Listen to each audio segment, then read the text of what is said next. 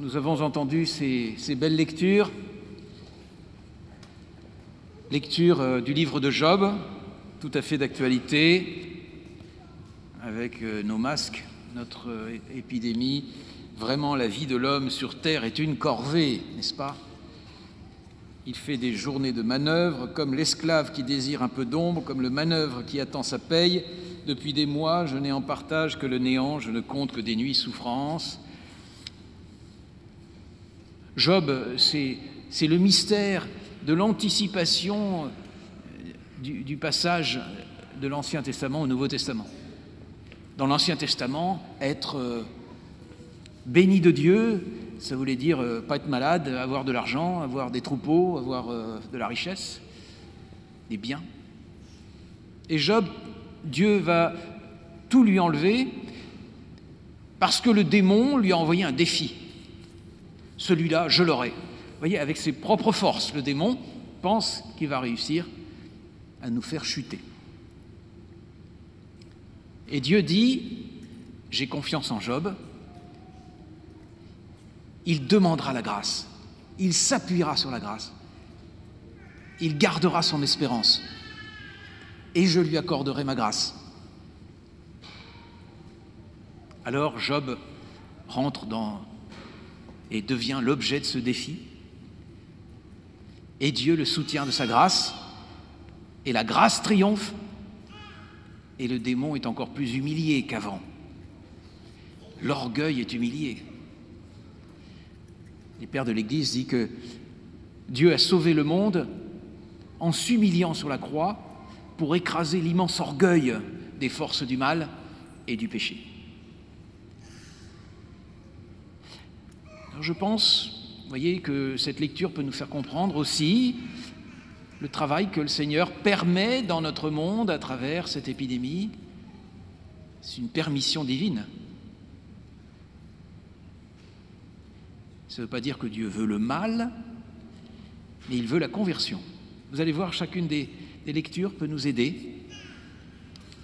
Frère, annoncer l'Évangile, ce n'est pas pour moi un motif de fierté, c'est une nécessité qui s'impose à moi. Je ne sais pas s'il y en a qui ont écouté euh, le synode en action avec notre évêque, j'espère qu'il y en a, qui sont au moins restés devant leur, leur vidéo, euh, les connexions euh, il y a une semaine environ. Et là, nous avions un. un c'est toujours encore consultable, hein, ceux qui ne l'ont pas fait, n'hésitez pas à y aller, à faire votre, petite synode, votre petit synode en action, regardez cette vidéo, n'hésitez pas à le faire, c'est très beau. Et j'étais très agréablement surpris par euh, le, moyen qui nous est donné à, à, pour cette année. Vous allez voir, c'est basé sur le kérigme, sur l'annonce de l'Évangile. Et c'est à la portée de tout le monde. Il y a de nombreux témoignages où vous allez voir comment chacun s'y prend. Mais le but, c'est d'être des témoins de l'Évangile par la joie par euh, l'accueil euh, voilà, euh, paisible des autres. Et ça, on peut le faire. J'ai toujours un petit peu d'appréhension quand on essaye de trouver des manières de faire pour le peuple de Dieu.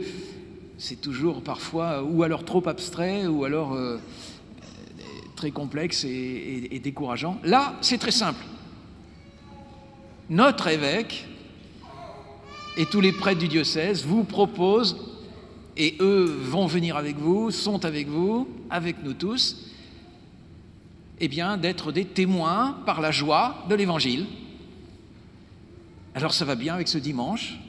Nous avons chanté la joie, nous avons euh, entamé ce, chemin. Donc n'hésitez pas à essayer d'être des témoins de l'Évangile. Pensez-y.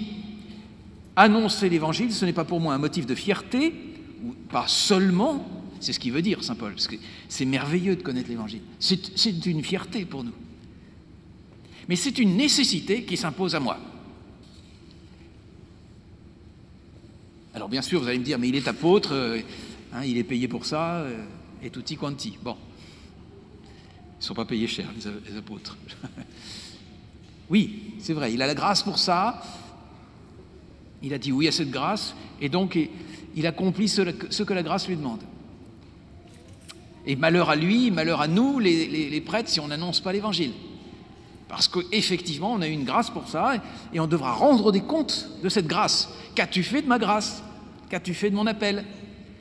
Le Seigneur sera plus exigeant pour nous, les prêtres, que pour vous. Vous voyez, les gens disent Ah, c'est merveilleux, vous êtes du côté du Seigneur. C'est Ouais, ouais, mais on a aussi les grâces pour faire ça. Et si on passe à côté, ben. Et comme dit Jésus, hein, ceux qui n'étaient pas prévenus n'auront qu'un petit nombre de coups s'ils font mal, mais ceux qui sont prévenus auront un grand nombre de coups.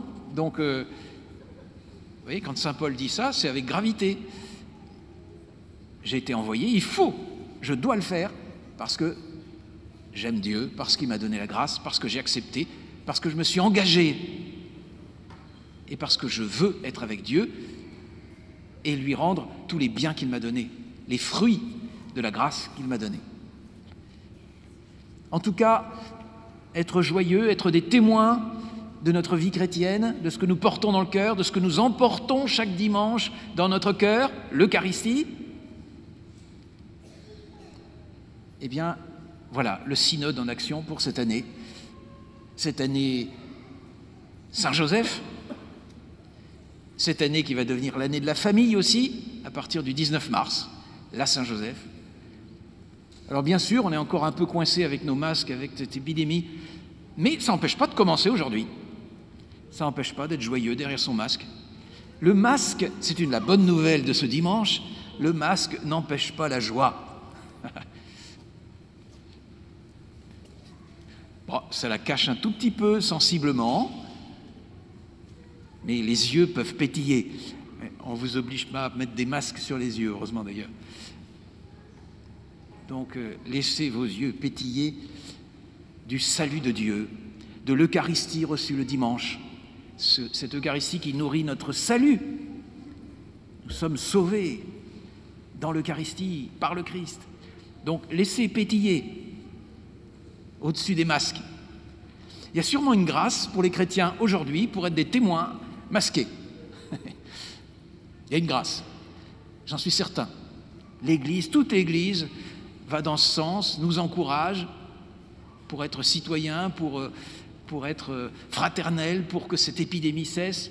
Nos masques sont un geste de fidélité. Donc, allez-y. Quant à l'Évangile,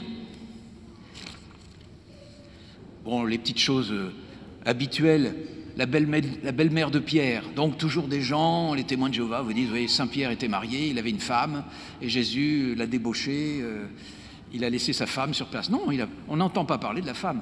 C'est sa belle-mère. Et la belle-mère, ça peut être très compliqué à cette époque-là. Soit Pierre est veuf, et c'est sa belle-mère, la, mère de, son, de sa défunte femme, soit c'est la deuxième femme de son mari, de son père, pardon, la deuxième femme, puisque son père était veuf et il s'est remarié. C'est aussi une belle-mère. Et puis il y a aussi, dit Saint Paul, 1 aux Corinthiens, chapitre 9, verset 5, chacun a droit à prendre une femme sœur pour être aidé, soit parce qu'il est veuf, soit parce qu'il est célibataire, une femme sœur. Adelphène Gunaïka, et il dit, comme l'a fait Képhas, tiens, tiens, comme l'a fait Képhas. Saint Paul nous donne la solution. Donc, euh, ne vous inquiétez pas, Jésus n'est pas venu dans un foyer hein, dire au mari, écoute, tu laisses ta femme, tes enfants, et tu me suis. Et puis la femme qui dit, mais bien sûr, Jésus, hein, je, vais me, débrouiller toute seule. Pas de problème. Adieu, mon cher mari. Je crois que tu vas mourir à la croix bientôt. Et bien, tant pis, je reste toute seule. Non, il n'a pas fait ça, Jésus.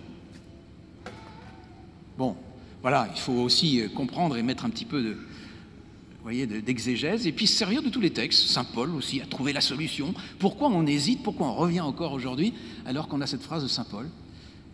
Bon, alors, il prend la main, la fièvre la quitte, et elle les serre. Ensuite, tout le monde vient. Alors ça, c'est merveilleux. On est à Capharnaüm, c'est là qu'est la maison de, de Saint-Pierre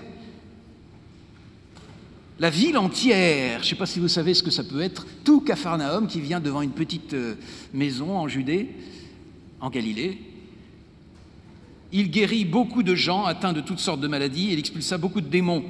Alors beaucoup, ça ne veut pas dire tous.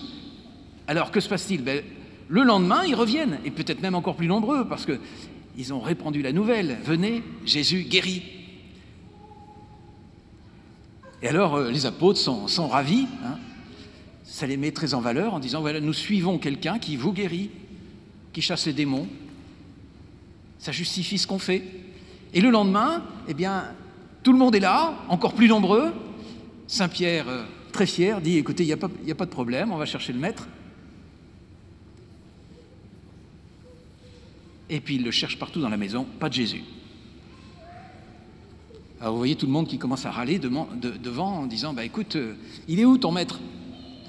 Saint-Pierre, très, très gêné, se met à le chercher partout. Simon et ceux qui étaient avec lui partirent à sa recherche. Ils le trouvent et lui disent Tout le monde te cherche. Enfin, d'un air de dire Écoute, euh, si tu m'as chargé d'être euh, hein, Képhas, le roc, et si tu m'as confié les clés du royaume des cieux, là, il faut que tu viennes à la maison, euh, il y a du boulot.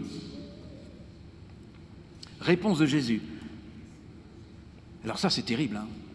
Allons ailleurs, dans les villages voisins, afin que là aussi je proclame l'évangile, car c'est pour cela que je suis sorti. Autrement dit, c'est pas pour guérir tout le monde. C'est pas pour faire un dispensaire hein, avec des tests Covid et des guérisons euh, si le test est positif. C'est pas pour ça qu'il est venu. C'est pour ça que, d'ailleurs, euh, depuis un an, on a cette épidémie, elle dure encore. Jésus n'est pas venu ou ne souhaite pas que tout le monde guérisse comme ça d'un seul coup. Qu'est-ce que Jésus souhaite? Qu'est-ce que Dieu souhaite à travers cette épidémie? Eh bien, voilà ma lecture de cet évangile. Jésus dit, allons ailleurs. Tout le monde te cherche, allons ailleurs. Ça veut dire quoi? Ben, Ça veut dire, j'ai atteint mon but j'ai atteint mon but ici. Et c'est quoi son but? Tout le monde te cherche. C'est gagné. C'est tout ce que Jésus veut. Tout le monde te cherche. Qu'est-ce que Dieu veut aujourd'hui pour le monde? Pour nous? Pour chacun de nous? Que nous le cherchions. Que le monde le cherche. Que la France le cherche. C'est pour ça que peut-être, tant que la France, nous, le monde, ne commencera, pas vraiment à chercher Jésus, il faut s'attendre à ce que ça dure malheureusement. Donc prions. Prions pourquoi Pas seulement pour la guérison, il faut le faire. Prions pour ceux qui souffrent, pour les pauvres, pour ceux qui en bavent plus que d'autres, hein, parce qu'il y a aussi des victimes innocentes là-dedans. Mais prions pour que le monde se mette à chercher Jésus pour que la France se mette à chercher Jésus, pour que nous, dans notre travail, dans nos, dans nos activités, nous nous mettions vraiment à chercher Jésus. Voilà comment on va hâter l'heure de la guérison. Je suis venu pour ça. Tout le monde te cherche. Il faut aller ailleurs, c'est bon. C'est impressionnant. Il a laissé des malades, il a laissé des gens qui ne, sont pas guéris, mais il cherche Jésus. Désormais, il a atteint son but. Voilà, je vous propose ce chemin, la joie, et mettre vraiment la recherche de Jésus dans notre cœur. Surtout au début de nos journées. Seigneur, fais que je te cherche.